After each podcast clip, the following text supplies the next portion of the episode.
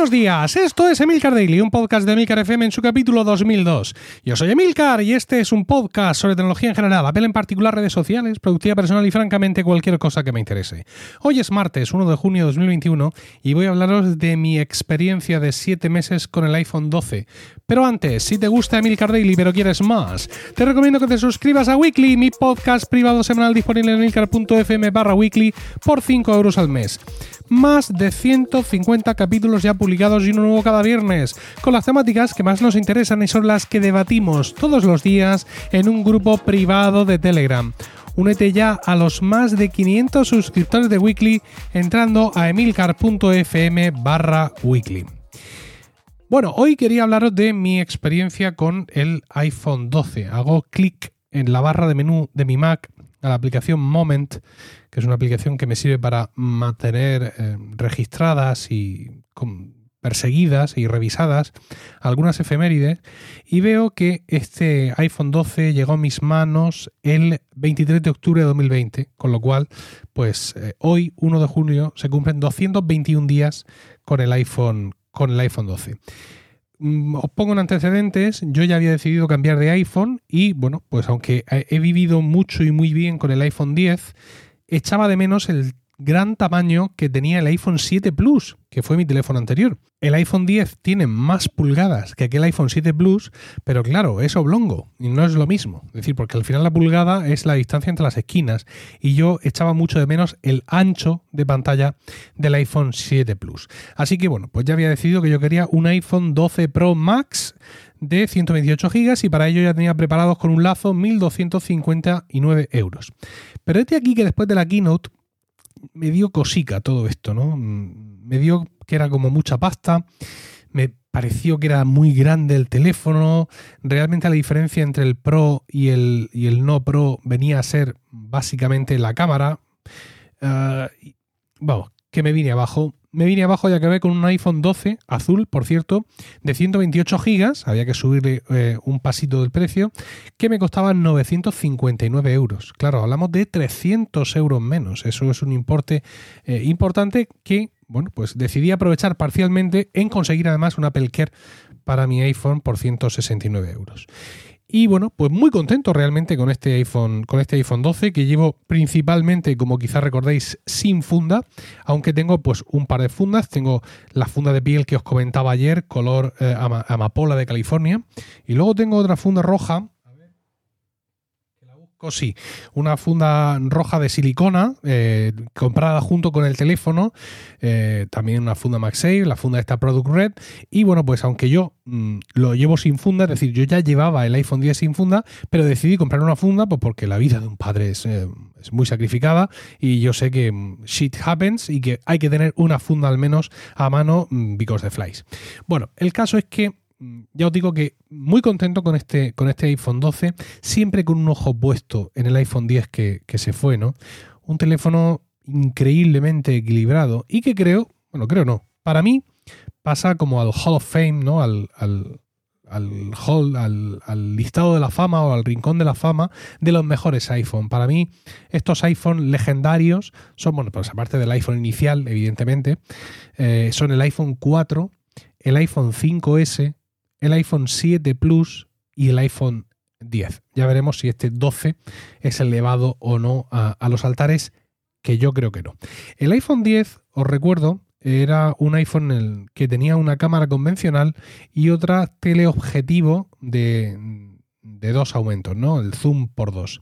Y eh, con este iPhone, creo que fue con este iPhone que se estrenó el modo retrato, creo recordar, sí, sí, fue, fue, con este iPhone que se estrenó el modo retrato, un modo maravilloso mediante el cual pues eh, obtuve eh, innumerables instantáneas de mis hijos fundamentalmente y que me recordaba además, salvando las distancias, las fotos también en ese sentido que yo realizaba con mi cámara reflex, eh, con una Canon 1100 y con un objetivo de 50 milímetros.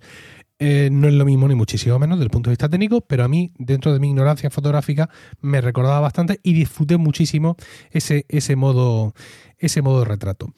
El caso es que eh, el iPhone 12, al igual que sus antecesores, no tiene, eh, su segunda cámara no es una cámara de teleobjetivo, es una cámara gran angular, aunque, al igual que mm, antecesores suyos, es capaz de emular el modo retrato por software. Y esta emulación, cuando Apple la puso en marcha, fue muy alabada en su momento, ¿no? Fue muy alabado el, grandísimo resultado que al parecer Apple había conseguido haciendo esto por, por software. El caso es que eh, tengo mi iPhone 12, imaginad octubre de 2020, ya sabéis en qué momento eh, procesal estábamos, y estamos todavía desgraciadamente, y a los pocos meses eh, José Vaso, amigo, podcaster y oyente de este podcast, me dice, oye Milcar, ¿tú no echas de menos el buen modo retrato, el modo retrato FETEN del iPhone 10? Porque yo estoy aquí con el modo retrato del iPhone 12 mm, y no me termina de convencer. Digo, hombre, pues em, José Vaso, yo es que no... Fotos ahora pocas. ¿Por qué? Pues porque, bueno, estamos eh, principalmente en casa. Es cierto que ha pasado eh, ya un verano en el que sí hemos podido salir y tal. Bueno, esto, insisto, en cada país, en cada región de una forma u otra. Nosotros habíamos salido un poquito y tal, pero no sé por qué, pero yo no había puesto, eh, no le había dado mucho uso a, ese modo retrato. No digo que no hubiera hecho ninguna foto, pero la había hecho de forma inopinada, ¿no? Sin, fijarme, sin fijarme mucho. el caso es que, claro, que una vez que él ya me lo dijo, pues yo ya presté un poco más de atención y cuando me puse a hacer fotos en modo retrato a continuación, vi que efectivamente se notaba y muchísimo. Y muchísimo. A ver, no digo que sea un desastre, ni mucho menos, solo que mm, eh, una foto en modo retrato con un iPhone que no tiene una cámara teleobjetivo puede quedar bien, pero tienes que trabajar mucho más la foto. No, no, tienes que eh, forzar mucho más eh, cómo es el fondo, la distancia con el fondo, la posición de, la persona, para que no se creen artefactos y distorsiones que canten muchísimo. Y os digo yo que en ocasiones cantan mm, muchísimo, muchísimo. Claro, esto me lleva un poco a recordar aquel, aquel, mm, aquel discurso anterior. Mm, y es, eh, bueno, si el iPhone va a traer una segunda cámara y el iPhone Pro tres cámaras, eh, solo la, segunda cámara que traigan los iPhone no Pro, ¿qué cámara debería ser? ¿Debería ser una cámara gran angular o una cámara teleobjetivo? En, en su momento algunos decían que, eh, bueno, que es la cámara de gran angular no se puede emular por software y, el, y el modo retrato a priori sí y que bueno, que un zoom eh, digital, pues bueno, pues por allá pasó, ¿no? El caso es que, pues mm, no sé, no sé, quiero decir, las fotos con gran angular son muy chulas, realmente yo, yo he hecho varias y he hecho bastante, es decir, de, desde el momento en el que fui consciente de cómo funcionaba, pues la, le, he usado bastante. Ya sabemos que es un, un, objetivo, una lente que distorsiona mucho las formas en los extremos y, bueno, pues ese, ese tipo de aberración también puede resultar interesante desde el punto de vista artístico. Pero la realidad es que una buena foto en modo retrato no es ya que sea chula, sino que es emotiva realmente mm, tiene un impacto o puede tenerlo un impacto emocional. O sea, le puedes hacer un puedes usar el modo retrato con un plátano caducado encima de la mesa, pero generalmente lo estamos usando todos para hacer fotos de nuestra familia o de personas en general, personas a las que tenemos eh, afecto. Entonces, claro, ese componente emotivo es el que el que me hace el que me hace tener dudas.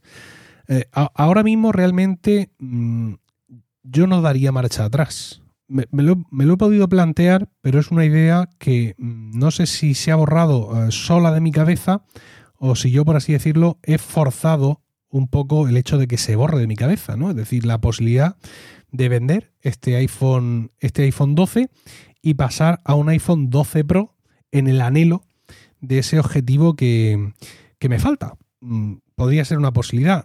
Quizá no al max por, por demasiado tamaño, por demasiado precio, pero sí tratar de hacer realmente este cambio, ¿no? El, eh, intentar vender este iPhone ahora mismo pues, por 850 euros, 900 euros y poner la diferencia hasta llegar al iPhone 12 Pro con las, con las tres cámaras. No tengo claro esto, pero lo que sí tengo claro es que si no lo hago, si yo no hago esto ahora, digamos, en este, en este momento, en este periodo de vigencia, en este, en este primer año de vida, ya no lo voy a hacer realmente. Ya me voy a quedar con este iPhone 12. Y mi previsión realmente es que, eh, que os de mi previsión, que porque siempre os cachondéis de mí, pero eh, mi previsión es que salvo algún cambio significativo en casa, que haya que hacer algún juego de, iPhones eh, con, con mi familia, con mis padres o con alguien, mi idea es que el iPhone que yo tengo ahora me tiene que durar tres años, ¿no? Pero me da a mí la sensación, insisto, de que si yo no hago el cambio ahora mismo, si no me lanzo, si no me lío la manta a la cabeza y, hago el cambio ahora mismo del 12 al 12 Pro, eh, voy a aguantar estos tres años sin ningún problema, pero creo que voy a valorar mucho más el tener una cámara teleobjetivo en, en el momento. Es decir, a mí no me pareció eh, importante o significativo, por así decirlo, prefería ahorrarme, o sea, una vez que había descartado el Max porque me parecía demasiado grande, prefería ahorrarme la diferencia entre el 12 y el 12 Pro a tener esa cámara teleobjetivo y ahora después de estos siete meses al menos de vivencia con el 12 no tengo tan seguro que fuera a tomar la misma decisión. No sé si estáis en este lado de, la acera o en el otro, pero espero vuestros comentarios en cualquier caso en Twitter, arroba Emilcar, y no olvidéis suscribiros a Weekly, mi podcast privado semanal disponible en emilcar.fm barra weekly. Que tengáis un fantástico martes, un saludo y hasta mañana.